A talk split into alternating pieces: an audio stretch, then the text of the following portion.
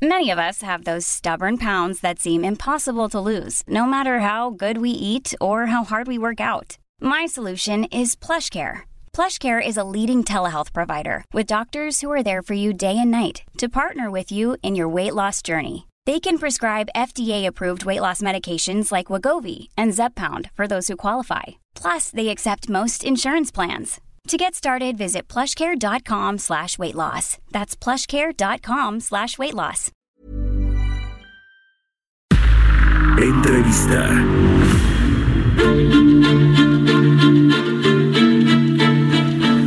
Ya estamos de regreso en Bitácora de Negocios. Oiga, aquí le hemos platicado mucho de la creación de este nuevo Instituto de Salud que sustituye al Seguro Popular y que bueno pues ha generado eh, al principio del año entró en, funcionamiento este primero de enero pues ya eh, muchos temas ahí con los hospitales. Además ha sido muy documentado por varios medios de comunicación.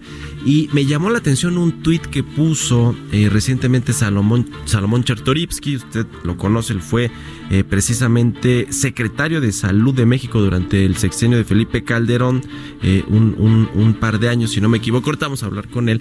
Y él decía que la certeza que daba el Seguro Popular ha sido sustituida por una ilusión y una frase que es la salud universal sin financiamiento ni planeación. La crisis está a la vista, escribió en un tuit Salomón Chertorivsky y lo tenemos en la línea telefónica. ¿Cómo estás, Salomón? Muy buenos días, gracias por tomarnos la llamada. Hola, Mar, te saludo con enorme gusto a ti al auditorio.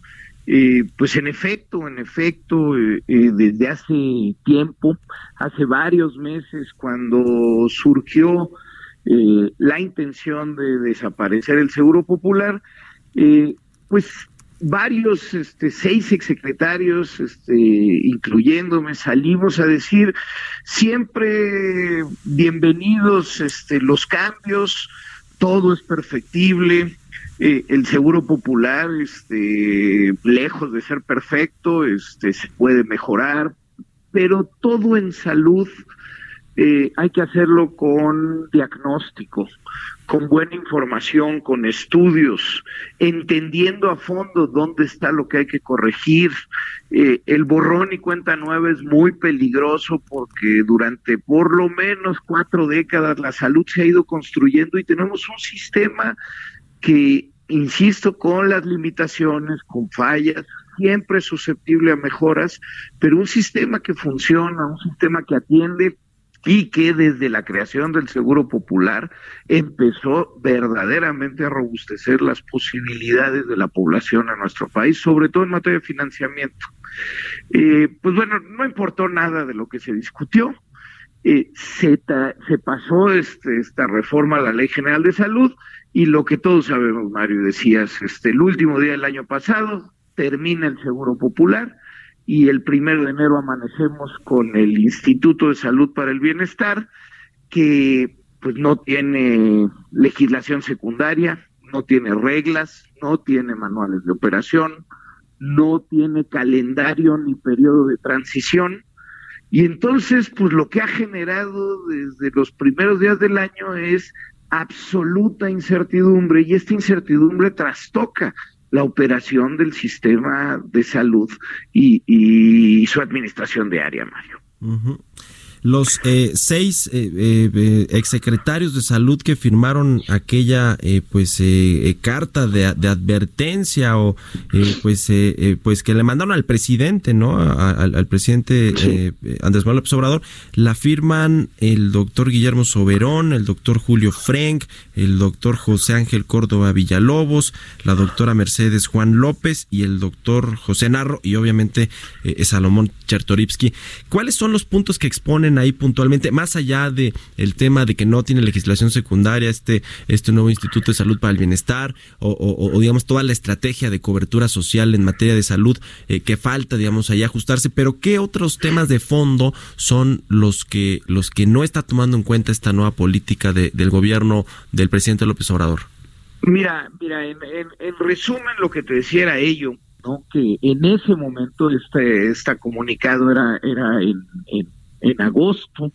Eh, lo que pedíamos muy puntualmente era, hay que darse cuenta que sí ha funcionado, eh, hay que ser claros en el diagnóstico para eh, no irse nada más con eh, eh, ideas preconcebidas, eh, hay que darse tiempo, hay que dialogar, hay que tener espacio para escucharse, pero en atendiendo a tu pregunta, Después de este texto, pues, pues hubo mucho análisis, hubo muchos textos.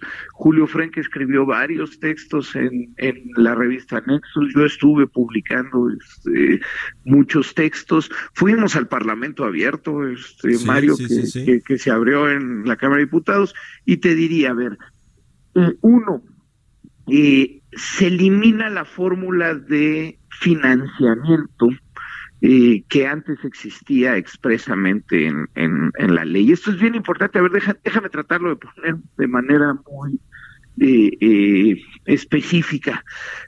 la salud de nuestro país en los últimos 15 años tuvo dos principales instrumentos para su financiamiento. El primero para la atención de primer y segundo nivel, para, para ponerlo sencillo, el primer nivel de atención es la consulta, para cualquier cosa que nosotros iríamos al doctor a una consulta. El segundo nivel es cuando te tienes que internar en un hospital por algo sencillo, ¿no? Un parto, eh, una apendicitis, en fin. Todo ello, eh, desde los 80, es responsabilidad de las entidades federativas.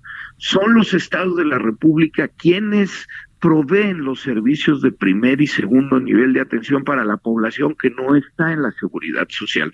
A partir de la creación del Seguro Popular, se transfiere a las entidades federativas dinero por cada persona que tenían afiliada para que con ese dinero puedan hacer eh, eh, la atención. Es el 89% de todo el recurso el que se transfería a las entidades federativas para que ellos operaran.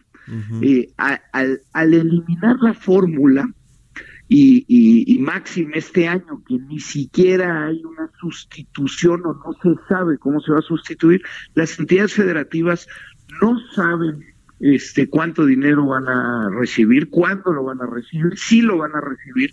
Por tanto, no pueden planificar el año, no pueden comprar insumos, y, no tienen eh, la certeza de cómo ir, ir actuando en consecuencia. Segundo, por ende, y que es muy preocupante, se vuelve a generar un mecanismo discrecional por parte del gobierno federal de cuánto dinero le va a tocar a cada entidad federativa. Segundo ejemplo en materia de financiamiento con esto que desaparece. Eh, el tercer nivel, la alta especialidad, los cánceres, este, los cuidados intensivos neonatales, el infarto agudo al miocardio, eso se financiaba de manera directa a los hospitales de alta especialidad. ¿Qué quiere decir esto? Una mujer con un cáncer de mama llegaba al Instituto Nacional de Cancerología, era atendida, con todo lo que necesitaba, este, quimioterapia, si requería cirugía, radiología, etcétera.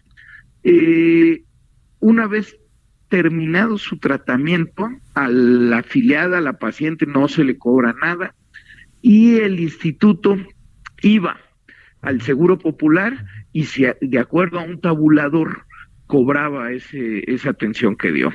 Esa fórmula se eliminó, hoy no existe, y y por tanto, pues queda en absoluta eh, eh, eh, incertidumbre, pues cómo las instituciones de alta especialidad van a financiar o van a, recuperar el recurso que estuvieron poniendo. Entonces, pues tendrán que cobrarle al paciente, este, en fin, pero además los recursos de dónde salía esto el Fondo de Protección para Gasto Catastrófico, que es algo que los seis exsecretarios dijimos mucho cuidado, porque aquí ya había recursos para cubrir la alta especialidad las siguientes dos décadas. Es un seguro y es recurso que estaba ahí como una polla.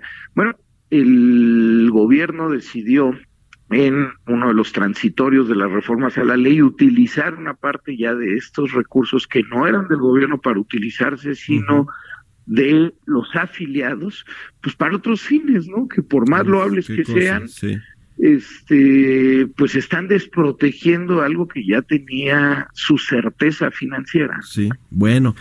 Bueno, pues vamos a darle seguimiento. Ojalá que se mejore en, en los próximos meses y que se aprenda de este inicio caótico del Instituto de Salud para el Bienestar y que, y que dé resultados. Dice el decreto que publicó la, la Presidencia de la República que en tres años tiene que dar resultados en términos de, de mayor cobertura y mejores servicios para la población mexicana eh, que no tiene cobertura de servicios de, de salud o cobertura social. Pues ojalá Ojalá que se aprenda de este inicio caótico que ciertamente sí ha sido la entrada en vigor de este INSABI. Bueno, pues te agradezco mucho, eh, Salomón Sí, si me permites, nada más para redondear un, último comentario. Eh, eh, en efecto, ojalá y en tres años eh, ojalá y nos demos el tiempo para discutir hacia dónde el modelo del sistema de salud, pero ojo, no perdamos de vista que eh, la salud se atiende diario. Son, son un millón de mexicanas y mexicanos las que el sistema público de salud atiende todos los días. Son 4.500 niñas y niños que nacen todos los días en hospitales públicos, doce mil cirugías. Entonces, el día que empiezas a fallar en la administración y operación del sistema, ese día ya estás afectando a millones de gente. ¿no? esa es la bronca. sí, sí, no, y lo hemos visto ya con este inicio y la falta de, medicamentos y, el aumento de los costos en los diferentes hospitales y centros de salud. Muchas gracias, Salomón. Eh, ojalá, que estemos en contacto y sigamos analizando este tema. Un abrazo. Que Yo siempre a la orden, claro que sí. Hasta Feliz inicio de año. Planning for your next trip? Elevate your travel style with Quince. Quince has all the jet-setting essentials you'll want for your next getaway, like European linen, premium luggage options, buttery soft Italian leather bags, and so much more. And it's all priced at 50 to 80% less than similar brands. Plus, Quince only works with factories that use safe and ethical manufacturing practices. Pack your bags with high-quality essentials you'll be wearing for vacations to come with Quince. Go to quince.com slash trip for free shipping and 365-day returns.